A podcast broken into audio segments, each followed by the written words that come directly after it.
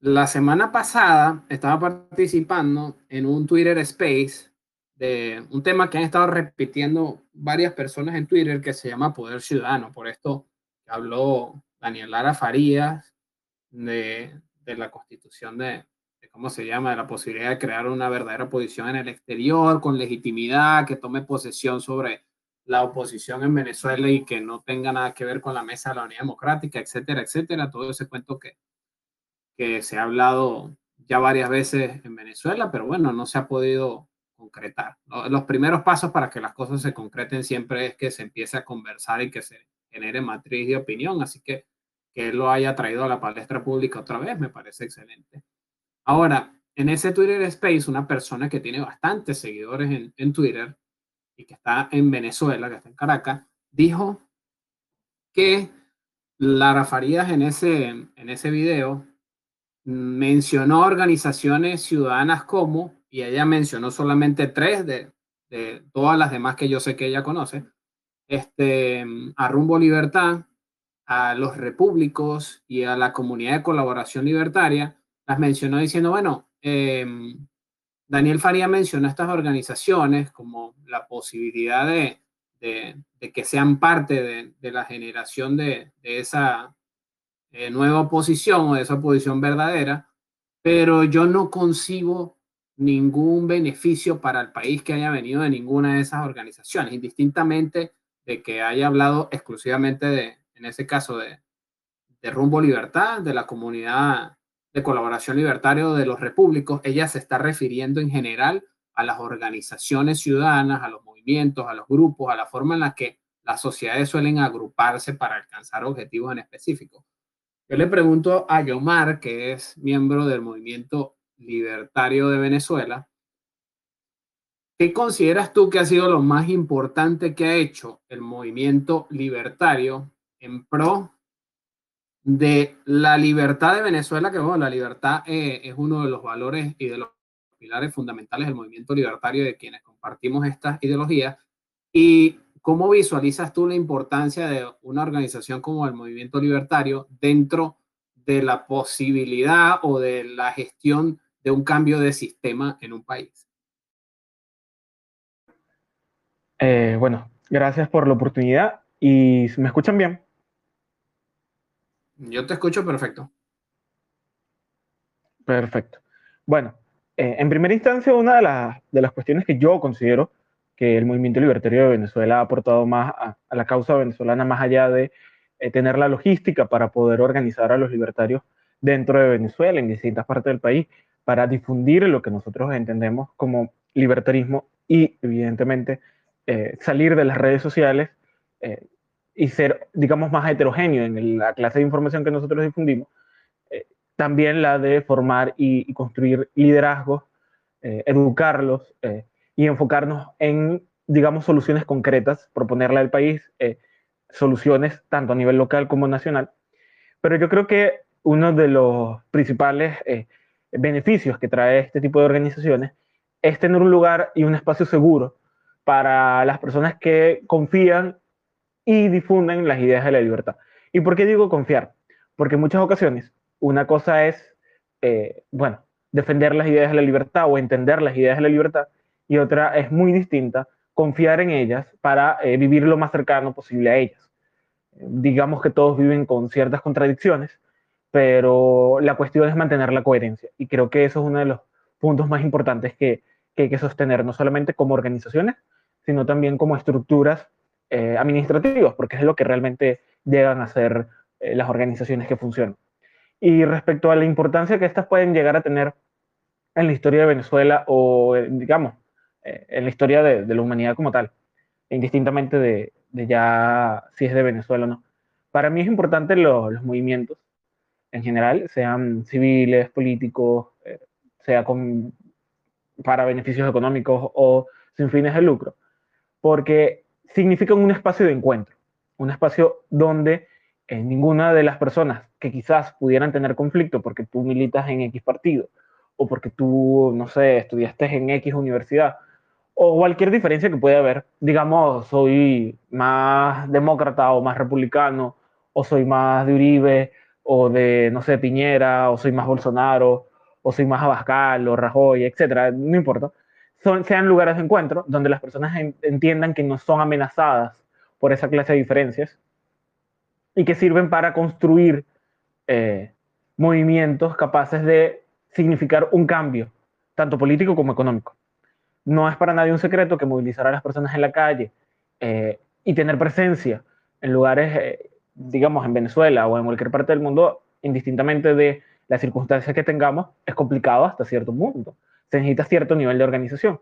Y creo que estos lugares de encuentro permiten que los beneficios que puedan tener diferentes partidos, movimientos, medios de comunicación, etcétera, eh, se convergen sin que eso afecte sus intereses, porque cada organización y cada equipo tiene sus propios intereses. Entonces, para mí eso es muy importante, eh, porque los partidos tienen sus propios intereses y a veces los partidos chocan con, con los demás partidos o los movimientos estudiantiles o los medios de comunicación, etc. Y creo que estas organizaciones permiten ese punto de encuentro. Ahora, Yomar, si tú hubieses estado en el, en el Twitter Space y escuchas a esta persona decir que, bueno, que X persona mencionó el movimiento libertario de Venezuela, pero que ella no concibe cuál es el beneficio que ha traído el movimiento libertario para la causa de Venezuela en la lucha por la libertad, ¿qué le hubiese respondido? Bueno, yo le hubiera eh, respondido de que evidentemente eh, quizás eh, Venezuela no es libre y, y, que todos tengamos un cierto nivel de responsabilidad en eso, pero que el movimiento libertario de Venezuela tanto interna como externamente, ha ayudado a miles de venezolanos con asistencia médica, con asistencia para el refugio, para, el refugio, para eh, los donativos en zonas de riesgo y en distintas partes de, del exilio venezolano. Hemos ayudado a difundir denuncias y hemos defendido a las personas y alzado la voz por las personas que realmente no la tienen en muchas ocasiones. Entonces, aunque evidentemente Venezuela no es libre, eh, y que, bueno, como dije al principio, quizás todos tengamos cierto nivel de responsabilidad, eso no significa que no vayamos a, a, seguir trabajando y que no hayamos eh, contribuido a, la, a la situación venezolana. Estoy totalmente de acuerdo contigo porque yo estoy convencido de que la razón, o sea, a lo que en realidad se refirió esa persona con ese comentario es que como a Maduro no se le ha sacado del poder, entonces no se ha hecho nada o, no ha servido para nada lo que se ha venido haciendo porque, bueno, Maduro sigue en el poder, porque es que creo que nos han llevado hasta, hasta ese punto y, y bueno, si, si el payaso sigue haciendo el show en el circo, entonces significa que, que no se ha hecho absolutamente nada para cambiar el espectáculo y que el espectáculo sea a favor de la gente y que el payaso deje, no sé, de, de, de, balasear o de aniquilar a la audiencia. Esa, esa fue mi percepción personal. Ahora le voy a preguntar a Esteban, porque Esteban ha tenido la oportunidad de entrevistar y de, y de conversar con distintas organizaciones ciudadanas y civiles dentro y fuera de Venezuela. De hecho, él pertenece a BEPEX, que es otra forma de, organización. Y mm, ¿Cuál es, ¿Cuál es la importancia, Esteban, que tú ves de estas organizaciones? Porque si, las si te has preocupado por tenerlas en tu programa, es porque tú ves específicamente algo, algo positivo, algo productivo eh, en ellas, indistintamente de que estés de acuerdo con ellas o no, indistintamente de que algunas te hayan decepcionado o no, eh, tú das ese espacio mediático para que ellos participen ahí. Y si lo haces es porque creería yo, tú confías en que eso es parte de lo que hay que hacer. ¿Cómo, cómo lo ves tú mm, desde tu punto de vista? Bueno, uno parte de la base de que si quieres em, resultados distintos, tienes que hacer las cosas distintas, ¿no? Y no tiene sentido darle plataforma a la gente que durante todo este tiempo han dirigido la oposición y obviamente no han dado los resultados. Siempre, siempre pongo el ejemplo o, mejor dicho, hago la salvedad de que uno puede ser incluso benevolente. Yo no creo que sea así, pero uno puede ser benevolente y decir que la, la oposición esta que conocemos, lo de la mesa de la unidad y esto, no han sacado a Maduro por inepto. Yo pienso que es por colaboracionista, pero vamos a decir que es por inepto. Bueno, independientemente de que sea por ineptos o por colaboracionista, son más de 20 años que esta gente no ha sido, no ha tenido la capacidad de sacar a Maduro, independientemente, repito, de los motivos que los haya llevado a esto, y por lo tanto, es gente que uno tiene que echar a un lado. Si, si son ineptos, son obstáculos. Si son colaboracionistas, son obstáculos. Así que son em, eh, estructuras con las que no se pueden contar Y bueno, en vista de eso uno tiene que buscar alternativas. Las alternativas están en que, bueno, organizaciones emergentes, organizaciones que no han tenido las mismas oportunidades, llámense también recursos económicos o, mediáticos, ¿no? Para poder expresar e impulsar sus proyectos.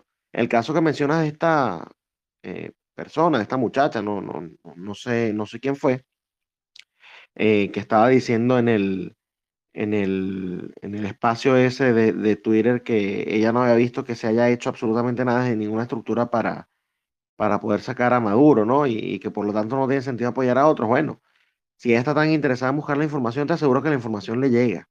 Yo entiendo que es difícil cuando hay obstáculos, cuando hay un cerco mediático que es muy difícil de romper, pero si tú estás interesado en ver lo que está haciendo cada organización emergente, te llega y te vas a dar cuenta que hay organizaciones que han hecho cosas, ¿ah? que no sean tan grandes como lo que uno esperaría, ok, pero es que también hay que entender los obstáculos a los que estas organizaciones están este, enfrentando. Y justamente de ahí pienso que cobra importancia la, la propuesta de Daniela Farías, que habla de una parte de financiamiento y una parte de estructura política, porque además él enfatiza, y ojo, le digo la propuesta de Daniela Farías porque fue quien la puso en el tapete en esta oportunidad, pero eso lo han venido proponiendo, mira, yo he escuchado organizaciones más grandes, he escuchado activistas, he escuchado organizaciones pequeñas que desde hace cuatro años habían propuesto algo, o incluso antes, habían propuesto algo similar, ¿no? Pero bueno, esta oportunidad que lo puso en el tapete fue otra vez Daniela Farías, y tomando en cuenta su propuesta, bueno, hay algo importante que es que sin una estructura política, esto también siempre se ha dicho, y parte del trabajo que tenía que hacer justamente Juan Guaidó era ese, ¿no? Porque sin una estructura política interna o con reconocimiento externo, no se puede hacer absolutamente nada. Si tú armas un ejército ahorita, para la liberación de Venezuela, ¿de qué va a ser tildado? De un grupo terrorista, de una guerrilla, de cualquier cosa de ese grupo irregular, unos paramilitares. ¿Ves? Mientras que si hay una estructura política que respalde a ese grupo armado y a su vez esa estructura política esté respaldada por X cantidad de ciudadanos, que es lo que, lo que nosotros siempre también hemos eh, señalado, ¿no? Que por ejemplo Julio Borges va muy cómodo para ir diciendo lo, las estupideces que dice, pero justamente lo hace diciendo, bueno, es que yo tengo en, mi, en, mi, espalda, ¿cuánta, fue, ¿cuánta gente fue que votó en, la, en las parlamentarias de 2015? 15 millones, creo. Entonces, bueno, él habla en nombre de 15 millones de venezolanos, ¿no? Al igual que Juan Guaidó, al igual que toda la gente que perteneció a esa asamblea que, que ya no está. Pero eso es la, el, el, sustento que ellos siguen utilizando. De este lado no hemos hecho nada, porque allí, allí partes, uno, cómo haces una elección y dos, cómo después garantizas transparencia en tanto en el proceso electoral para escoger a las autoridades como en el manejo de los recursos. Entonces, bueno, nosotros hemos estado estudiando eso, obviamente haciendo uso de la tecnología, y acá creo que todos los que, los que vayan a hablar y todos los oyentes van a estar de acuerdo. De hecho, un poquito de propaganda, no se pierdan el programa de, de Contrapoder 3.0, porque justamente vamos a estar conversando el tema del blockchain, ¿no? Para utilizarlo en estas estructuras tanto de política como en la, como en la recaudación de fondos para lograr esto. Así que yo pienso que por ahí es la vía y la vía, por supuesto, no puede ser con los politiqueros de siempre, que evidentemente siendo muy chéveres con ellos, lo que han sido son unos ineptos. Yo pienso que es peor que son colaboracionistas. Me parece brillante. Ahora, yo tengo el micrófono abierto para Angélica, para Luis y para Víctor. Les voy a preguntar porque no quiero que nos vayamos a extender muchísimo. Estamos hablando sobre cuál es el rol de las de la para Angélica, que, que llegó tarde, eh, cuál es el rol de las organizaciones ciudadanas y de los grupos ciudadanos al momento de hacer cambios en el sistema, porque una persona en Venezuela dijo que ella entiende que existen varias organizaciones, eh, especialmente libertarias o principalmente libertarias, pero que ella no ve ningún beneficio para el país eh, que se hayan derivado de esas organizaciones. Voy a preguntarle a Víctor eh, eh, porque Víctor fue el que llegó primero, así que voy a hacer primero que entra, primero que habla. Le voy a preguntar a Víctor su opinión personal de, de cómo, de, de, cuál es la importancia que tienen estas organizaciones, cómo, la, cómo lo visualizas tú, Víctor, de manera muy breve. No. En mi opinión, en Venezuela hay dos corrientes ideológicas, como sabes, nacionalistas, orden y rumbo y todas esas, y libertarias, diso y movimiento libertario ¿Y cuál es lo que yo opino de ellas? Me parecen excelentes, porque si vemos a los mudecos y todas esas cuerdas socialistas baratos que hay en la MUD, mira, desde 2004 con el referéndum de Chávez, no han hecho un carajo, sin ofender si alguien está haciendo con la palabra que dije. Es lo que yo opino. Pero estas organizaciones, ¿qué ponen, por ejemplo, tú con tu revista libertaria, José Miguel? tú has difundido muchas ideas. Yo te sigo en Twitter y sigo muchos de muchos de Twitter, los comento y todo. Y veo que tú estás claro. Tú, por ejemplo, en un gobierno serio podrías ser un excelente ministro de comunicación o un excelente portavoz del Congreso. En un gobierno serio, verdadero. Y el movimiento libertario, aunque tenemos nuestras diferencias ideológicas, porque me parece, digamos, me parece que a comparación de lo que ha hecho la MUD, tanto las nuevas organizaciones políticas, pese a que son minorías, pese a que no tienen cómo financiarse pese a que son pequeñas, han hecho más por Venezuela que la MUD, por lo menos. ¿Tú qué ves que ha hecho Disobey? Que yo estoy metido con ellos y medio, me, y me hablo con ellos. Mira, han limpiado calles, han comentado mucho. Eso usted conoce a Red Shadow, el líder anónimo, el sujeto ha hecho mucho por Venezuela. Es lo que yo opino. Las organizaciones libertarias, como tú dices, que se forjan en Venezuela, que son liberaciones, y lo que diga señora, perdón si me enredo, pero me enredo mucho, es lo que dice, porque el venezolano está desconfiado, porque tanto, tanto lo que ha hecho la MUD ha hecho que todo el mundo desconfíe, porque la MUD no, sirve, no sirvió para nada. Y entonces, eso es desconfianza hacia nosotros, porque nosotros, aunque presentemos la alternativa, la gente nos va a tener desconfianza porque piensan que somos igual que el mismo circo. Hay que trabajar en eso. Y en cuanto a la propuesta de Lara Farías, aunque el tipo medio me cayó mal por decir que es medio socialdemócrata y eso me cae medio mal, su propuesta tiene sensatez. Si logramos colindar a todas las organizaciones de cualquier espectro ideológico, libertarios, nacionalistas, liberales, conservadores y lo que sea, en una especie de gobierno en el exilio, utilizando no la Constitución del 61, porque esa igual es, es zurda, acta de independencia, por si acaso lo utilizamos también, podríamos crear una especie de matriz de opinión, primero con nuestros gobiernos aliados que podrían darnos el apoyo. La, la diáspora y cualquier gobierno aliado, por ejemplo, estrechar nuestros lazos con, por ejemplo, con el Foro de Madrid, que podría ser un excelente aliado. es lo que yo opino. No nos tienen, eso es lo que dijo señora, es una clara referencia al venezolano que está harto de la política. Y, y dice eso.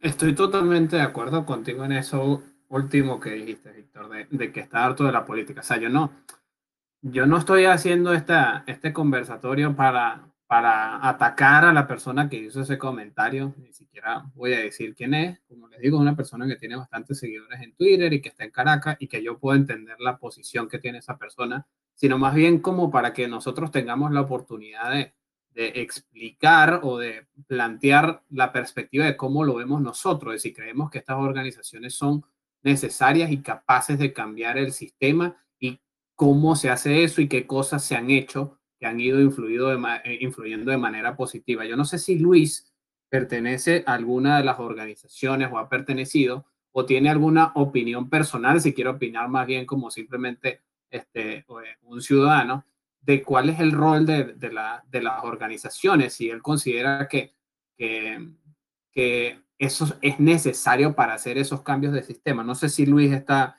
escuchando y, y, si tiene buena conexión a Internet. Vamos a probar con el micrófono. ¿Lo tiene? Chivo, ¿me estás oyendo bien? Perfecto. Ok, lo que pasa es que estoy en Carigua y aquí no hay buena señal y bueno, supuestamente como que me oye bien todo. Este, bueno, sí, como dices, yo ya no pertenezco, pero hasta hace poco pertenecía a DSD. Movimiento de Democracia y Desarrollo, el movimiento que estaba haciendo Julio Coco. Este, y obviamente estoy súper en pro, como también está diciendo Yomar, o creo que lo habéis dicho tú, este, de que obviamente de repente los movimientos políticos que se fueron creando en Venezuela emergentes eh, no llegaron a un alcance tan grande, pero sin, sin duda alguna pusimos nuestro granito de arena en, en lo que era crear una verdadera oposición aquí. Porque como, bueno, creo que todos aquí somos anti-mood, porque sabemos que hay una complicidad muy grande, pero también, que, que, como te digo yo, yo tengo muchos amigos en partidos tradicionales y yo no voy a masacrar a ese pana porque conozco sus intenciones y sé que de verdad trato de trabajar por Venezuela por culpa de sus líderes de los partidos y que son una cagada y que tomaron malas decisiones y que terminaron siendo cómplices pero, pero obviamente cada movimiento que se vaya generando es como, mira, de cualquier momento puede salir una luz al final del túnel en lo que es la libertación de Venezuela.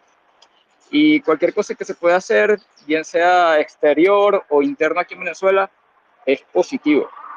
Y precisamente en eso no hay como que ah, bueno, que no se lograron los objetivos macros, o sea, los objetivos grandes como que son la libertad de Venezuela, es otra cosa. Pero poco a poco se, se ha ido haciendo algo, pero la idea es como que y consolidar, consolidar ese, en, buscar esos puntos en común todos los movimientos, porque cada movimiento tiene, tiene su diferencia, como está diciendo el pan anterior, ¿cómo se llama? Víctor, que estaba hablando antes. Este, claro, hay una, podrá haber alguna diferencia, de repente podrás hay un carajo ahí que dice que es socialdemócrata y obviamente la vaina es como que te, es como que, ah, este coño madre, pero si uno, uno consigue por ahí alguna cosa en común y, y, y nada, a mí no me gusta ser tan unitario, pero, pero sin duda por lo menos los que pensamos de esta brecha, los que pensamos así de diferente al, al, al, a los que la cagaron todo este tiempo, busca esos puntos en común. O sea, no, no, no sé ese libertario que, que, puro está debatiendo, debatiendo, peleándose entre sí, sino lanza y formó una verdadera derecha que de verdad le puede hacer la guerra a esta gente. Entiendo perfectamente. Te voy a pedir que apagues el micrófono para que no se escuche el fondo. Le voy a preguntar a Angélica, que Angélica siempre tiene comentarios polémicos. ¿Cómo, cómo, bueno, y si quiere participar, porque no estoy seguro si simplemente quiere eh, escuchar. Sí, sí. Ok. Eh, no sé si tú has participado en alguna organización, Angélica, y si lo has hecho, ¿cuál crees que es el rol de ellas? Y si no lo has hecho, pues bueno, simplemente tu opinión personal de, cuál es la función y, y, eh, y de si considerar que no sirven para nada en el cambio de una situación como la venezolana, que lo puedes generalizar en relación a cualquier país en Latinoamérica y el mundo, eh, si tú visualizas que eso tenga, tenga algún sentido, tenga alguna importancia. Mira, parece que leyeras mentes, porque justamente quería abordarlo no desde el punto de vista de los movimientos libertarios u organizaciones que simplemente tienen una visión libertaria, sino como, como, como, como, como ciudadanos o como comunidad venezolana, o bien personas que simplemente nos interesa eh, promover las ideas de libertad, y no necesariamente desde lo político o desde Rothbard o desde lo teórico, sino desde la interpretación de la libertad como, como algo inherente al ser humano, ¿no? O sea, capaz me estoy poniendo muy profunda, pero eh, creo que no solamente los movimientos libertarios tienen ese, ese compromiso con la libertad. Yo creo que las asociaciones civiles y las ONGs y un montón de comunidades hacen eso, eh, primero desde la recaudación de fondos de una manera muy, muy individual, muy, eh, muy interna, eh, segundo desde otros propósitos y, y, lo sé muy bien porque he sido parte de varias organizaciones. Una donde yo duré muchísimo tiempo fue en IESEC, IESEC básicamente, y todavía existe en Venezuela, de hecho fue una de las primeras sucursales que, se, que surgieron en Latinoamérica. IESEC es básicamente un, un, una organización que busca desarrollar el liderazgo en los jóvenes a partir de programas de intercambio. Eh, así como IESEC existe, existe Rotarac, existe de pronto IEF o Kaplan, que lo que buscan es, bueno, enseñar inglés a partir de un viaje, pero al fin y al cabo siempre se desarrollan como habilidades blandas. Y ISEC para mí fue una escuela de liderazgo, pero no en términos politiqueros, sino como en términos de management, en términos de aprender un idioma y aprender de otras culturas. Y la verdad es que me contextualizó mucho sobre la, sobre la región y cómo pensaban otros jóvenes de la región. Eh, muchas veces los venezolanos en ISEC pensaban que nosotros éramos como una burbuja, y en efecto sí, sí éramos un grupo que de alguna u otra manera éramos privilegiados porque qué sé yo, invirtíamos al, entre cuatro o cinco horas por día en el voluntariado porque realmente era casi un trabajo. Eh, y muchos decían, pero ¿por qué no damos bolsas de comida? ¿O por qué no, eh, no sé, hacemos una movida ambientalista o lo que sea? Y con el tiempo se fue entendiendo que lo que nosotros buscábamos era cambiar el mindset de las personas y ofrecer herramientas que iban a ser claves en el mercado laboral. Y justamente fue por ahí que aprendí a utilizar un montón de herramientas digitales que hoy por hoy me han hecho ser la freelancer que ahorita soy y que eso me permite autosustentarme para financiar otros proyectos míos personales, sea estudios, no sé, eh, de hecho siento que lo que me ha dado comer fueron las herramientas que aprendí de esa organización. Y así como yo, muchas personas tomando, tomaron intercambios, qué sé yo, en Alemania, con DHL, o bien con eh, PNG y otras corporaciones. Entonces, que si pienso que hacemos un impacto, pues sí, y nunca nos financió el gobierno. De hecho, eh, ISEC empezó a dolarizar incluso cuando no se está utilizando el dólar em, como de una manera tan normalizada como ahora, eh, los programas de intercambio.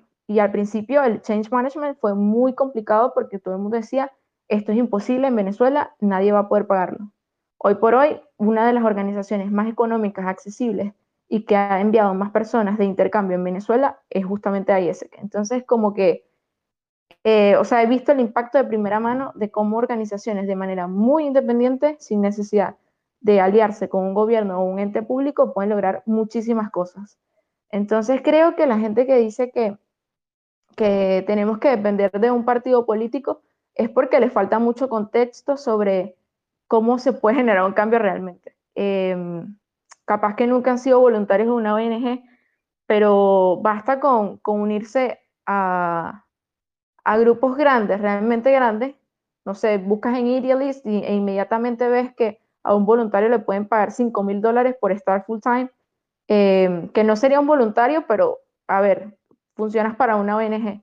Y ahí es que te das cuenta, si eso le pagan al que literalmente es, qué sé yo, un research assistant, que quedará para el que está más arriba. Y eso es una ONG. Y esto no lo financia nada. Entonces, como que sí he visto de primera mano, confío en que en que esto es una manera de promover las ideas de libertad sin necesariamente estar claro de la teoría, sin, sin, sin saber mucho de política ni nada por el estilo. Y, capaz lo digo como muy desde mi punto de vista, en el, eh, porque bueno, yo en lo particular no, no soy una experta en ciencias políticas ni nada, mm, pues todo lo contrario, estudio biología y me dedico eh, a estudiar ciencias, pero Así como ISEC, puedo acotar otros ejemplos. Había una fundación llamada eh, Fundación Tierra Blanca en Venezuela, que yo admiraba muchísimo porque ellos lo que hacían era aplicar todas eh, esas monografías o esos trabajos de investigación, los llevaban a comunidades rurales y, por ejemplo, si tenían un proyecto sobre cómo erradicar la malaria de manera muy independiente como ONG, simplemente solucionaban ese problema que pronto el Ministerio de Salud no le tenía respuesta. Entonces eso es una, respuesta a cómo nosotros podemos impactar sin necesidad de tener los presupuestos que, supuestamente precisan eh, las entidades públicas.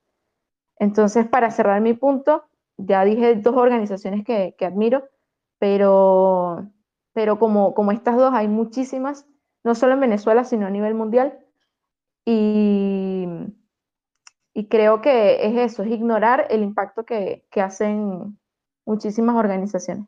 Em, y creo que eso, eso es una especie de nuevo libertario en el sentido de que son independientes, son autónomas, eh, y eso le falta mucho a, los líderes de las universidades eh, públicas, que todo el tiempo dicen que somos autónomos, pero en realidad a la hora de la chiquita, em, cualquier cosa que está pasando mal en la universidad es culpa del gobierno. Y es como, mm, esto está un poco mal. Y deja Estoy mucho Estoy de acuerdo contigo porque el punto que tú planteas justamente demuestra la importancia y la variedad de beneficios que se pueden recibir de las organizaciones ciudadanas. Yo no creo que la persona que emitió este comentario haya tenido una mala intención, sino más bien lo que creo que tiene es como una especie de miopía en el cómo se hacen las cosas. A ver, y aquí ya entro en otra forma de, plantear el tema. Em, cuando nosotros pensamos, los venezolanos, con esa visión de, túnel, de que el objetivo es salir de Maduro, cuando pensamos en salir de Maduro, si escuchamos la, propuesta que trajo la palestra eh, eh, Lara Faría sobre, bueno, constituir un, un, gobierno en el exilio con legitimidad, el apoyo internacional que pueda financiar a través de los venezolanos en el exterior un ejército libertador, que pueda hacer la toma del poder por la fuerza dentro de Venezuela, etcétera, etcétera.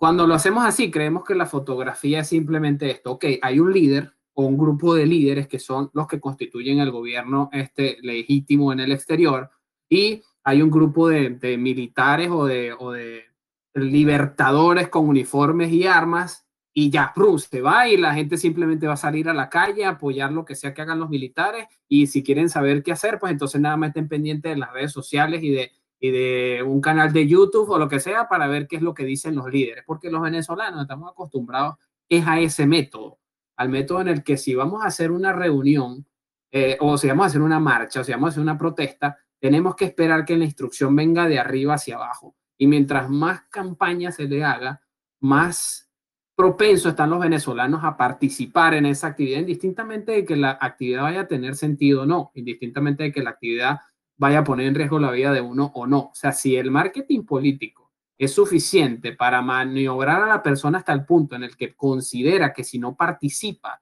este, no está, no está actuando o no está haciendo absolutamente nada, pues e, e, ese es el método tradicional que se ha utilizado en Venezuela y creo que precisamente es lo que hay que partir y es la forma en la que hay que explicar cuál es el rol de las organizaciones. Se lo voy a preguntar a, a Yomar en esta oportunidad.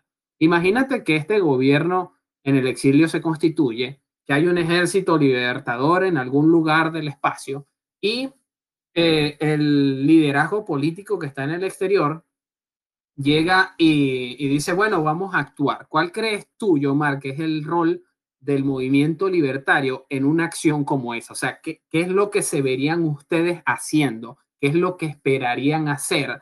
¿Qué, qué, qué es lo correcto dentro del movimiento libertario o dentro de las habilidades y de las fortalezas que tiene el movimiento libertario y también considerando las debilidades de que no va a participar en algo que no sabe? ¿Cuál es el rol que tú le verías al movimiento libertario en algo como eso? Pero veamos, tú me estás planteando un escenario donde ya, de hecho, esté derrotado el, régimen. No, no, no, no, no. Te, estoy planteando el escenario en el que se constituyó el gobierno en el exilio, se está planeando tomar Venezuela, los militares ya van para allá o lo, el ejército libertador ya va para allá y bueno, se está esperando que el venezolano dentro de Venezuela haga algo. Entonces, bueno, a las personas que no pertenecen a ninguna organización se van a enterar por cadenas de WhatsApp. O sea, te lo estoy poniendo de la forma más fantasiosa posible. Pero el movimiento libertario es parte de una organización ciudadana y esa organización ciudadana puede recibir una instrucción más formal porque el gobierno en el exilio entiende cuál es el rol de las organizaciones ciudadanas. Entonces dice, bueno, Rácata, va esto para el movimiento ciudadano, para, para, para las organizaciones ciudadanas y el movimiento libertario está recibiendo las fechas de acción qué es lo que vamos a hacer, etcétera, etcétera, y porque el gobierno en el exilio sabe qué es lo que pueden hacer ustedes, qué es lo que haría el movimiento libertario, o sea, cuál es el rol del movimiento libertario en un proceso libertador de, de Venezuela si ese escenario se llegase a plantear. Bueno, en primera instancia, eh, ya con la formación de un gobierno en el exilio, nosotros estaríamos trabajando abiertamente con ellos por, por evidentes razones. Claro, si esto dentro de, de, lo que cabe es de nuestra parte y no sabemos de quién es. Pero como ya vimos que no, no, no hay duda. Y bueno, respecto ya al momento inminente que significa, digamos, un proceso de liberación por la fuerza de Venezuela, que, que es como que la única vía, nosotros nos hemos planteado dentro de eh, nuestro junta directiva, nuestros comités, sala situacional, etcétera, eh, la posibilidad de comenzar a organizar a la gente, evidentemente con la información dada, no solamente para resguardarse, porque evidentemente una de las cosas que mucha gente no calcula del chavismo es que ellos no están invirtiendo grandes cantidades de logística y dinero en, permanecer en el poder si se les invade, sino más bien quemar el país eh, y matar a la mayor cantidad de personas dentro de Venezuela ante su inminente caída, digamos como eh, un, suicidio con los rehenes, y es que toda la población venezolana, eh, incluido donde incluso en nuestra ciudad, eh, eh, en la mía en lo particular, eh, las bases militares tienen escudos humanos que son grandes proyectos de la Gran Misión Vivienda. Entonces, uno de los principales procesos que nosotros haríamos es la eh, reubicación de personas, eh, el cuidado de la información, la denuncia y, bueno, evidentemente el proceso de eh, supervivencia, ya que nosotros a nivel nacional, aunque no hemos vivido un conflicto armado como tal, hemos vivido distintos episodios como eh, la semana donde no hubo luz, el problema de eh, desastres naturales, inundaciones, etc. Entonces tendríamos también la, capacidad de asistir a las personas, digamos, afectadas por este conflicto. Ahora, no sé cuál sería la escala del conflicto y por lo tanto no sabría cuáles serían los límites de mi organización. En ese momento, en ese escenario.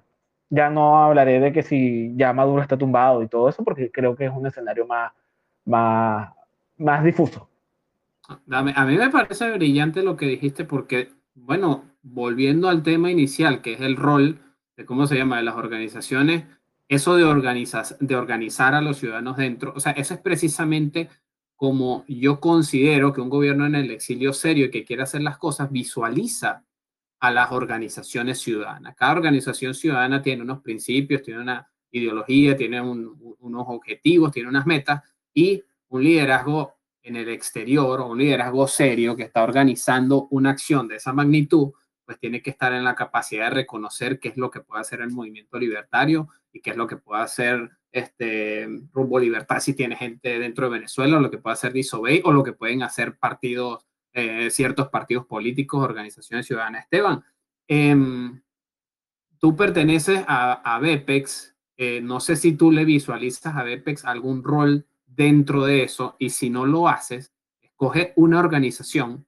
la, que prefieras, no necesariamente tiene una organización política, no necesariamente tiene que ser un movimiento ciudadano, sino un grupo de personas agrupadas que tú consideras que en ese momento tienen una función en específica que puede y que contribuye con el objetivo general que se tiene. Coge lo que tú prefieras, como tú lo visualizas y plantealo. Bueno, en el caso de BEPEX, en su propio nombre lo dice eh, José Miguel, eso es una organización de exiliados.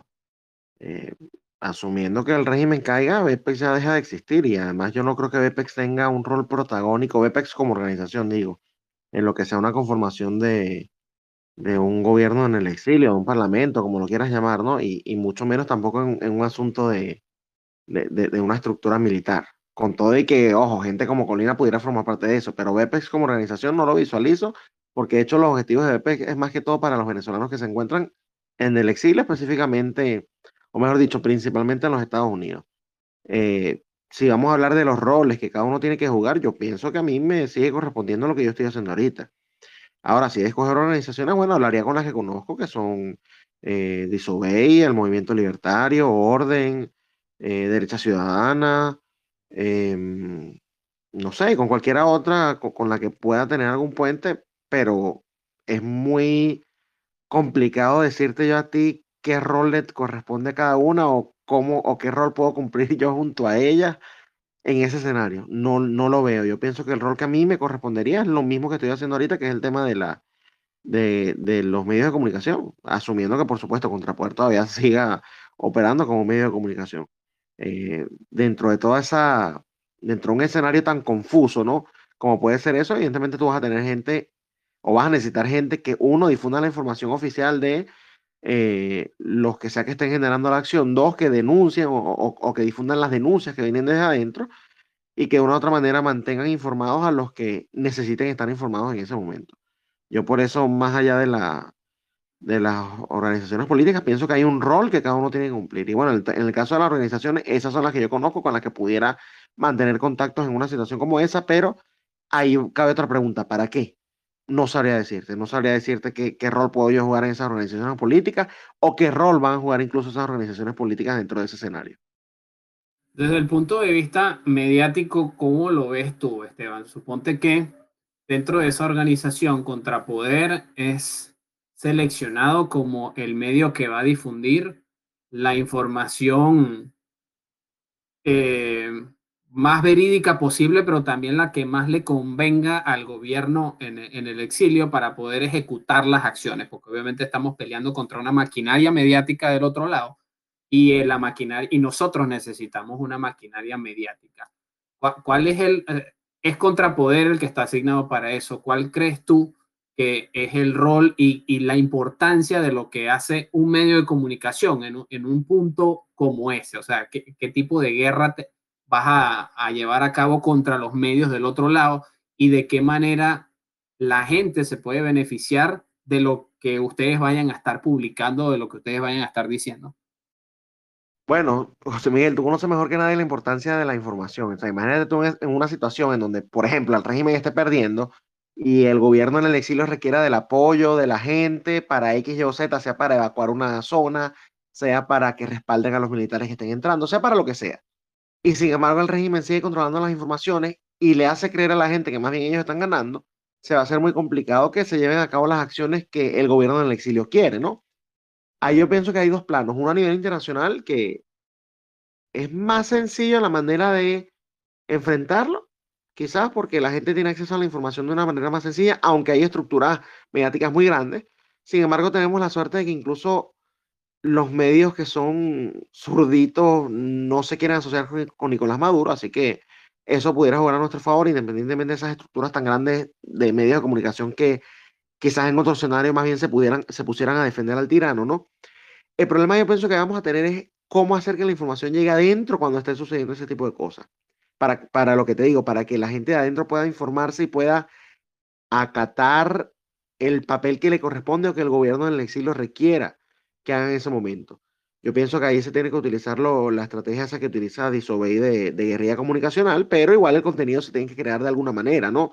Si, por ejemplo, yo quiero que Disobey, por ponerte una organización, se encargue de difundir la información, alguien tiene que generar esa información. Y bueno, es ahí donde cobra la importancia eh, e, e, el rol ¿no? que van a jugar medios como Contrapoder, que es el que está mencionando. Pudiera ser cualquier otro, pero ahí es donde realmente tú puedes trabajar en conjunto. En el caso de afuera, pienso que se puede hacer de la manera que se está haciendo por mecanismos más tradicionales, pero para que esa información penetre dentro de la frontera, bueno, ahí hay que buscar otras estrategias que obviamente se pueden utilizar en las redes sociales, pero nosotros sabemos cómo el régimen tumbaría, bueno, cualquier tipo de cosas para evitar que la gente se informe, entonces hay que buscar otros mecanismos para, eh, para lograr que la información llegue adentro. Y yo pienso que lo, ideal sería eso, eh, hacer puentes, ¿no? Con, con gente dentro del país que se encargue de la difusión de eso, pero lo que te digo, la información la tiene que generar alguien o la tiene que crear alguien.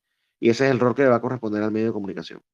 Es que otra, otra vez estás a través del trabajo que haría Contrapoder, estás explicando el beneficio de las organizaciones ciudadanas justamente, porque el que tengas que apalancarte en organizaciones que sirvan de puente para hacer llegar la información adentro, sea Disobey, sea el mismo Movimiento Libertario, sea cualquier organización que está dentro de Venezuela, Orden Venezuela, cualquiera de las organizaciones que en realidad quieren trabajar para liberarse de, del yugo izquierdoso dentro de Venezuela, pues obviamente eh, queda reflejada cuál es el rol de, de cada uno y que también tiene que estar la claridad de que cada quien tiene que asumir lo que en realidad puede manejar, no tratar de abarcar más de lo que puede, porque bueno, termina o echándolo a perder o no haciendo absolutamente nada abrumado con actividades. Fíjate que el rol, por lo menos, de, de, contrapoder, que sea el medio que en ese momento el, la organización en el exilio decidió que es el que va a proyectar la fotografía, no es solamente la parte interna, sino la parte externa, porque el mundo va a estar viendo lo que está pasando en Venezuela y nos estamos imaginando ahorita que, bueno, que ya la cosa está en, en, e, en movimiento y ustedes tienen que mandarle la fotografía al exterior de qué es lo que está pasando. Dentro de Venezuela van a estar pasando cosas de las que muy seguramente no nos vamos a sentir orgullosos. Muy seguramente van a pasar cosas que la comunidad internacional no necesariamente aprobaría. Eso lo sabemos porque todas las guerras funcionan iguales y donde hay conflictos armados, hay lo que se llaman o lo que llamaba a Enran inocentes en guerra y, bueno, hay decisiones que se tienen que tomar que lamentablemente pueden terminar perjudicando a unos en beneficio de, de, de, la, de la misión o de lo que se quiere alcanzar. Y bueno, suena cruel, es lamentable, pero es así. Y un medio de comunicación tiene que tomar esa decisión moral de qué, de qué es lo que proyecta afuera y de qué es lo que proyecta adentro. Creo que tú varias veces lo has dicho, bueno, si queremos diferenciarnos, o sea, si queremos hacer las cosas, tenemos que diferenciarnos y diferenciarnos de los medios tradicionales sería precisamente tratar de ser lo más transparente posible, pero también hay que hacerle saber a, la gente que, que, hay cosas que se van a hacer de las que no vamos a estar orgullosos, así como en los Estados Unidos tiene un pasado del que muy seguramente no está orgulloso, pero ellos simplemente siguieron adelante y, y han seguido construyendo su sociedad libre.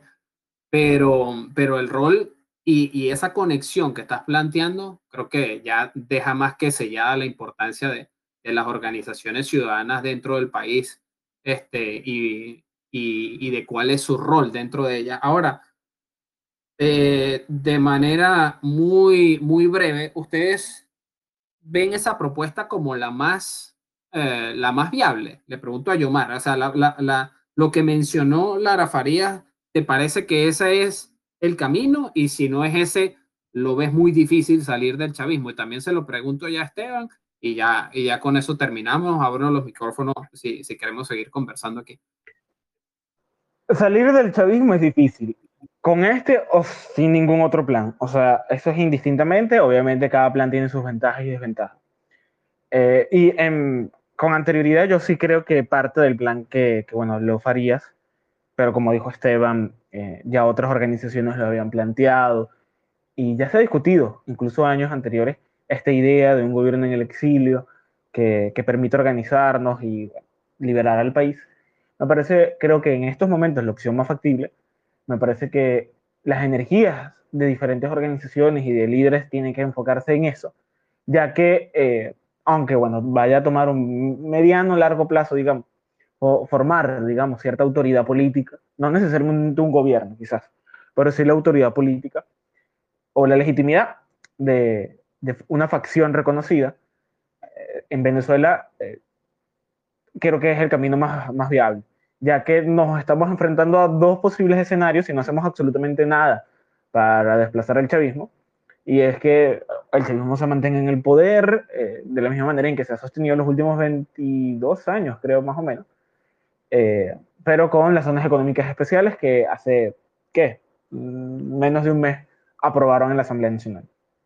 O el escenario donde hay una transición democrática, eh, no democrática, democrática como quisiéramos nosotros, al, digamos, al chavismo democrático, al chavismo rosado, y eso puede llegar a constituir un problema porque el mundo tiene que reconocer alguna autoridad.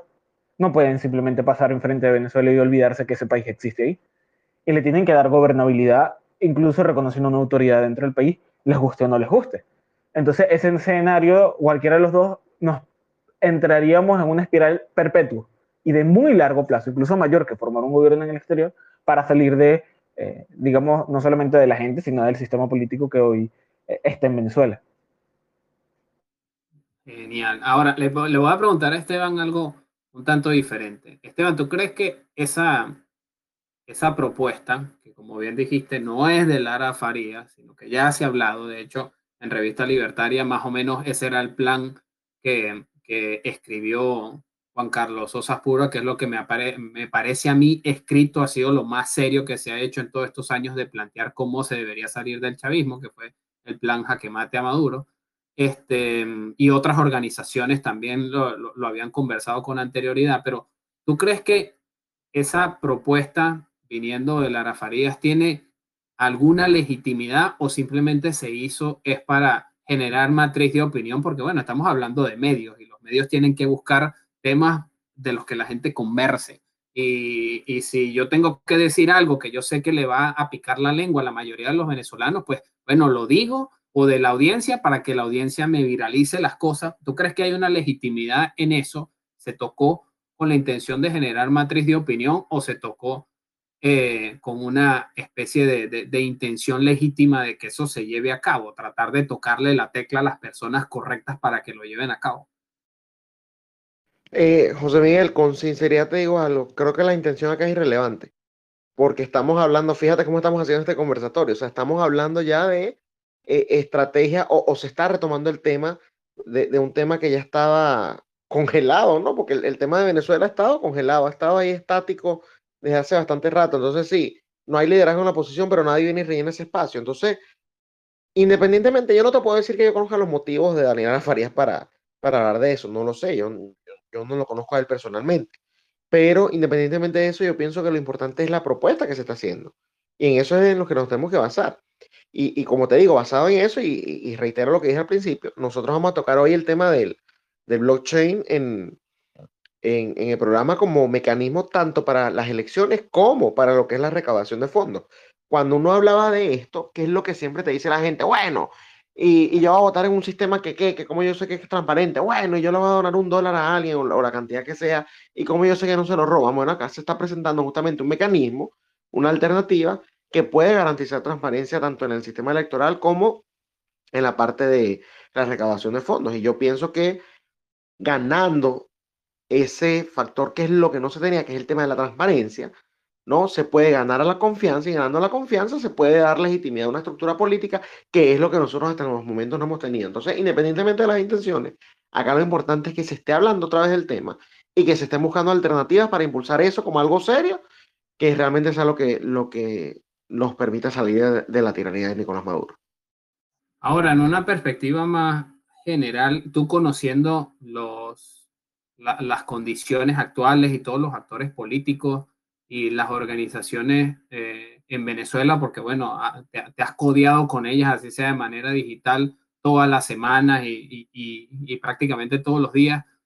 ¿Tú, ¿Tú ves esa propuesta factible? ¿Tú crees que con los actores correctos, que no tienes por qué mencionarlos ni nada por el estilo, em, con los actores correctos, esa acción es posible? ¿Tú crees que es posible lograr conglomerar un gobierno en el exilio, un ejército libertador, a una ciudadanía en el exterior y en el interior que quiera financiar eso y a, la y a, la, y a los ciudadanos dentro de Venezuela organizados en ese objetivo? ¿Cómo, ¿Cómo lo visualizas tú? Así sea así, no, no me parece, bueno, 70%, 20% o lo que sea.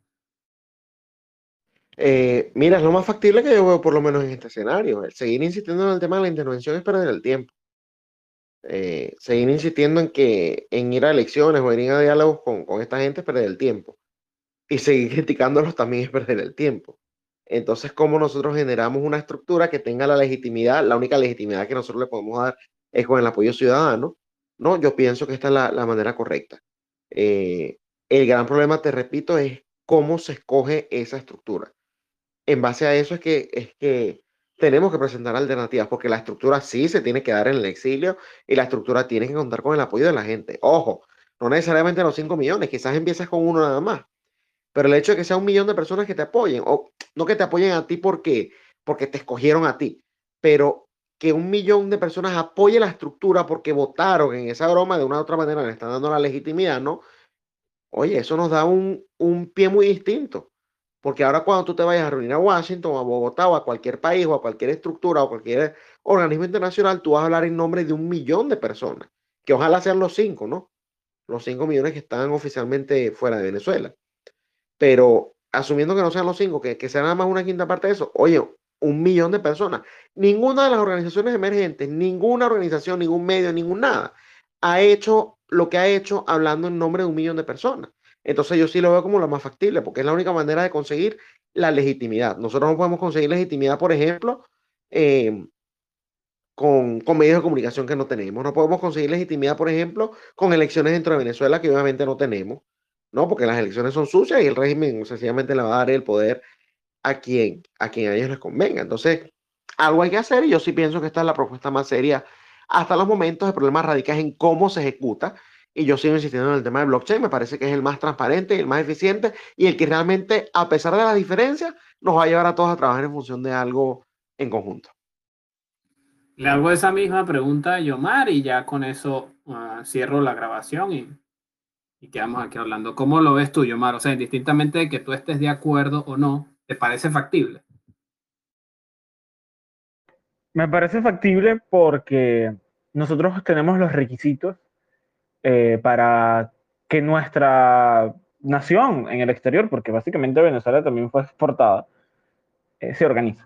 O sea, esto lo podemos ver con otros ejemplos. Ahí están armenios, ahí están eh, los judíos, ahí están incluso los pueblos de Europa Oriental, ahí están los pueblos en Asia, con el Dalai Lama incluido, en el Tíbet. Evidentemente no queremos que terminar en un encuentro congelado, digamos, pero Sí, sí se puede. Y creo que, que es algo muy factible.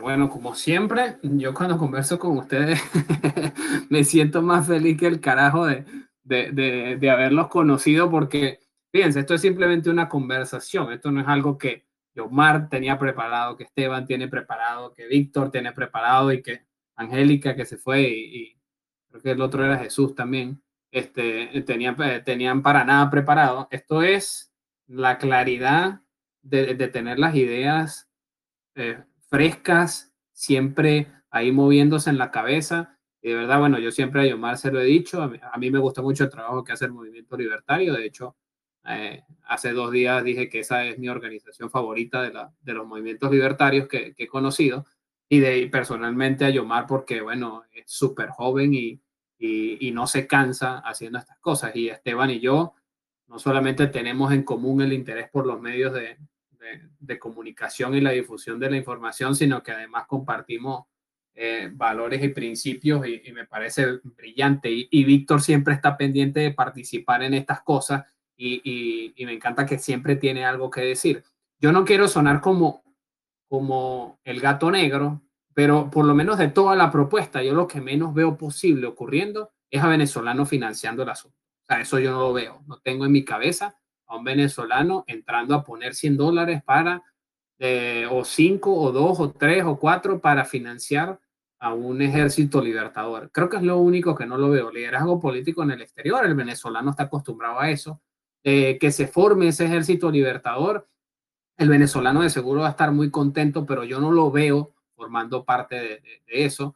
Y más bien creo que dentro de Venezuela, los que están dentro de Venezuela entre el desespero, etcétera, etcétera, y por mucha intimidación que haya de parte del chavismo, creo que al final van a ser los que van a salir a poner el pellejo tantas veces que se ha intentado, tantas veces que, que se ha fallado, tantas veces que no han traicionado, y yo creo que eso no cansa mentalmente al venezolano que está dentro. Si hay un descontento hacia el falso liderazgo político que hay dentro de Venezuela, la, disfrazado de, de, oposición, pero yo creo que el venezolano que está dentro lo vamos a ver poner el pellejo si confía y si cree que lo que se está haciendo es legítimo, porque eso sí lo tiene el venezolano, que si tiene que poner el pellejo porque lo confíe, porque cree, sí.